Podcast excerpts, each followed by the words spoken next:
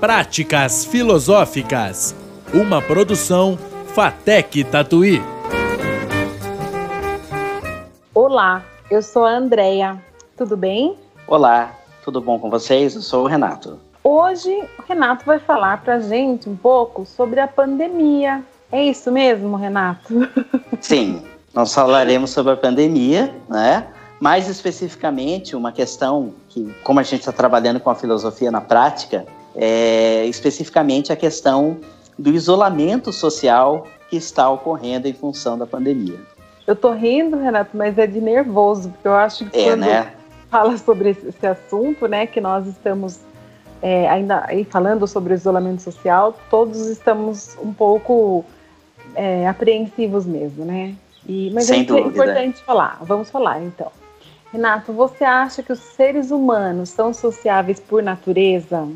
Sim, Andréia. Nós, seres humanos, nós temos essa característica de sermos sociáveis, né?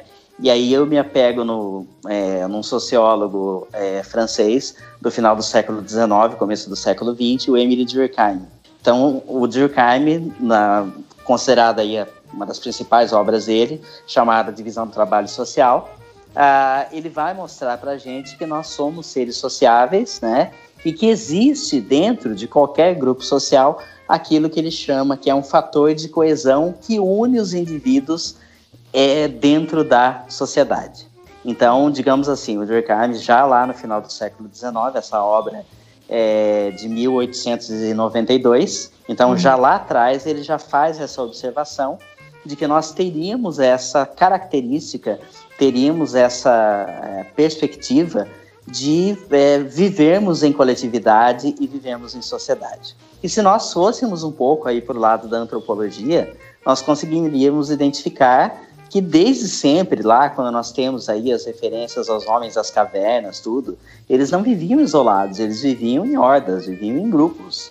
Então, isso já é algo que acompanha, desde o surgimento dos seres humanos, já acompanha, digamos assim, essa característica de, da convivência em grupos. Então, uh, nós somos sim seres sociáveis. Então, e agora, né, por conta dessa pandemia que nós estamos vivendo, do coronavírus, nós temos que ficar, né, cada um na sua casa, isolados socialmente. Quais os impactos e as consequências desse isolamento social, Renato? Então, alguns que a gente pode destacar aqui. É, primeira coisa, é, indo em direção àquilo que nós acabamos de comentar, de sermos seres sociáveis.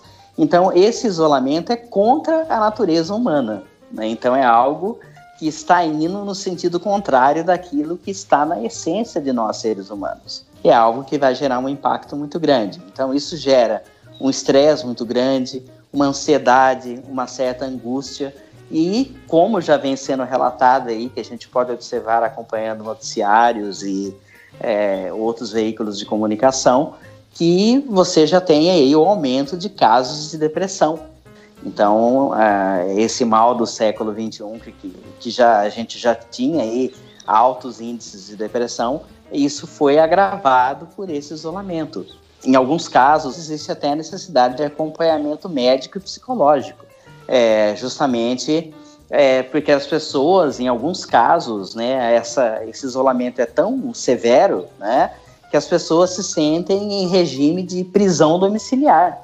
Então é assim, as pessoas estão com a sua liberdade cerceada. Então, automaticamente, uh, isso acaba sendo complicado, isso acaba sendo realmente aí bastante, bastante complicado, a gente poderia dizer. E uma outra coisa que é legal a gente comentar, imagine assim, Andréia, antes, basicamente, tudo que nós fazíamos era fora de casa.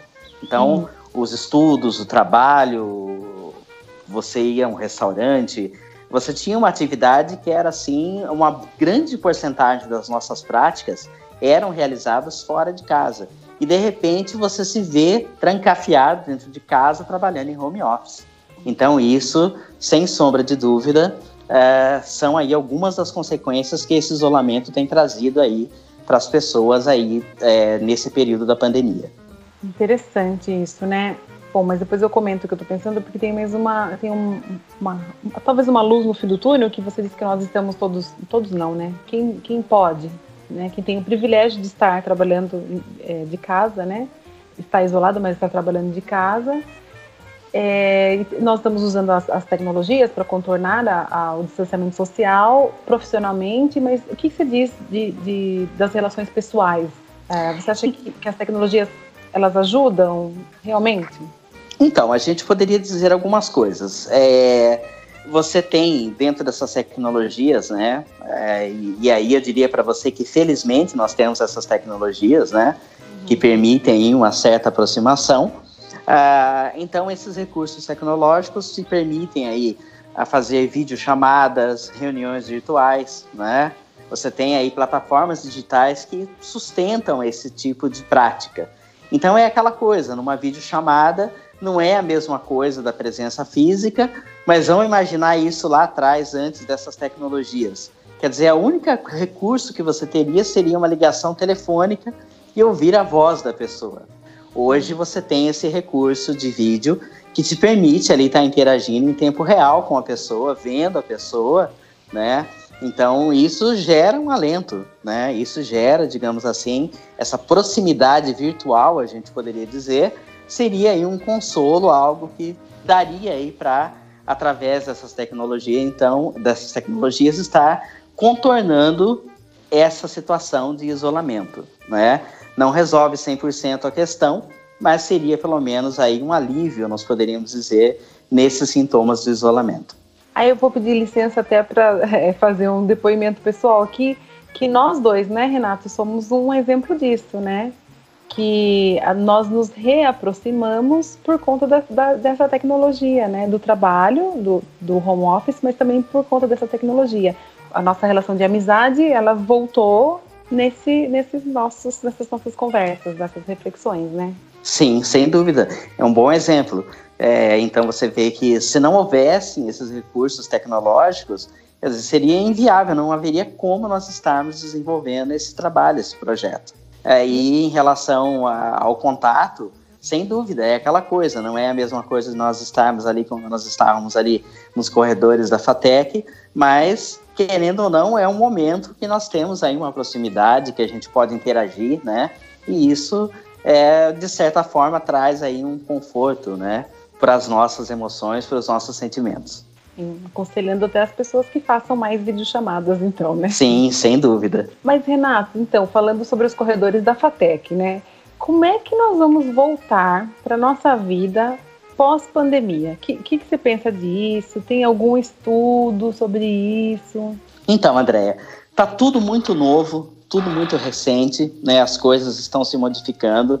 É, nós temos aí, é, no âmbito governamental, diretrizes que estão sendo traçadas com base em dados científicos, aquela coisa toda, mas sendo honesto para você, certezas nós não temos nenhuma. Nós estamos aí é, realmente, digamos assim, tentando contornar essa situação da melhor maneira possível, mas nós não temos certezas é, de como as coisas serão. O que nós podemos fazer é um exercício de reflexão e identificarmos aquilo que já vem sendo chamado pelos pesquisadores, pelos estudiosos, do, do novo normal. Isso significa o quê? Que a gente vai voltar para um estado de normalidade, mas que esse estado de normalidade, será, digamos assim, ela será bem menos rígida do que nós estamos vivenciando agora, mas nós não retornaremos naquele estágio anterior que nós vivíamos até o final de 2019, começo de 2020.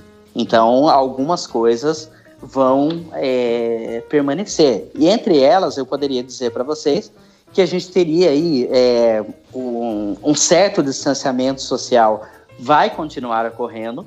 Né? Então, essa transformação que nós estamos passando aí, desse afastamento que ocorreu entre as pessoas, é, ela em certo nível continuará ocorrendo, então esse distanciamento ele não vai deixar de existir. As coisas não serão da mesma forma, né? então com certeza a gente tem um novo que vem pela frente.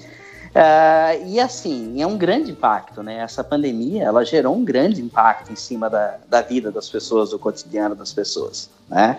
Nós estamos falando aqui, uh, no nosso caso, na nossa situação, nós conseguimos ir para home office, mas tem assim milhares e milhares de pessoas que simplesmente perderam seus empregos. milhares e milhares de pessoas que deixaram de ter o seu pequeno negócio, que acabou indo à falência devido a esse, as restrições sanitárias que foram impostas. Né? Então, isso tudo gerou um impacto muito grande em cima aí do meio social e das pessoas de uma forma geral. E aí, uh, o que a gente pode né, visualizar é que novas formas, é, novas possibilidades irão surgir, mesclando um pouco daquilo que a gente tinha antes da pandemia e os novos hábitos que foram assimilados a partir da pandemia. Né? Então a gente vai ter alguma coisa híbrida, alguma coisa que vai fundir aí, a gente pode pensar o pós-pandemia e o pré-pandemia. Então é, é, algo que a gente percebe. Isso, de certa forma, né, que a gente pode observar também, é que vai acabar impactando aí na valorização de pequenas coisas que a gente nem se dava conta que eram importantes para nós. Como, por exemplo, convívio com a família, convívio com os amigos, com pessoas queridas nossas. É, no nosso caso, no nosso trabalho como professores, aquele contato em sala de aula, né?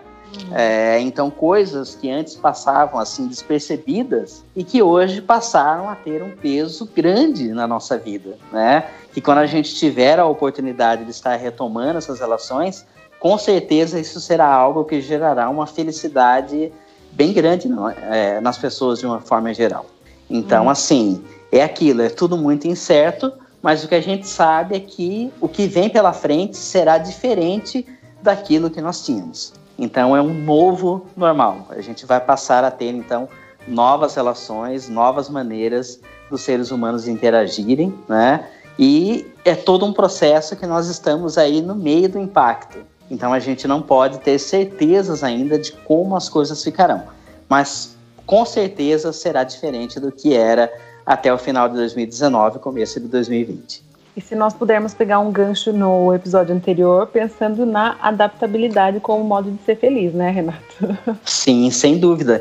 Isso é extremamente importante, aquilo que nós comentamos no episódio anterior, a necessidade de você ter aí uma alta capacidade de adaptação, para que você consiga amenizar então os impactos causados para esse isolamento social, né? é uma nova realidade, é algo que não afeta um indivíduo exclusivamente, nós estamos falando da sociedade como um todo, o mundo como um todo, e aí automaticamente nós somos nós não temos opções na realidade. Nós somos obrigados a criarmos novos hábitos, novos, novas maneiras de convívio, de relacionamento social, para que nós possamos então aí é, ir contornando essa situação. É isso então, né, Renato, por hoje?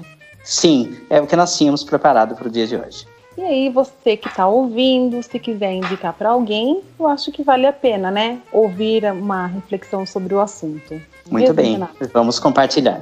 Então é isso, pessoal. Até a próxima. Tchau. Valeu, pessoal. Até a próxima. Tchau, Renato. Tchau, Andréia. Agradecemos a sua audiência. Até o próximo podcast.